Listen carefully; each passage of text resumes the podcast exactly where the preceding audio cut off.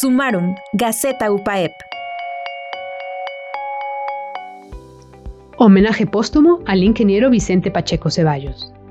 En un fraternal y emotivo homenaje en una sesión extraordinaria del Consejo Universitario, fue recordada la primera autoridad UPAEP, el ingeniero Vicente Pacheco Ceballos. Su familia, amigos UPAEP y colaboradores cercanos se reunieron en el aula magna institucional para compartir anécdotas familiares y laborales.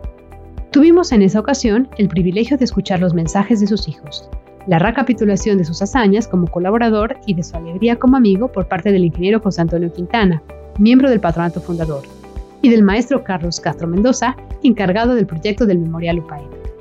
Además, posterior a la sesión, se llevó a cabo una develación de placa en el Centro de Servicios Universitarios Integrados, mismo que ahora llevará el nombre de Vicente Pacheco Ceballos.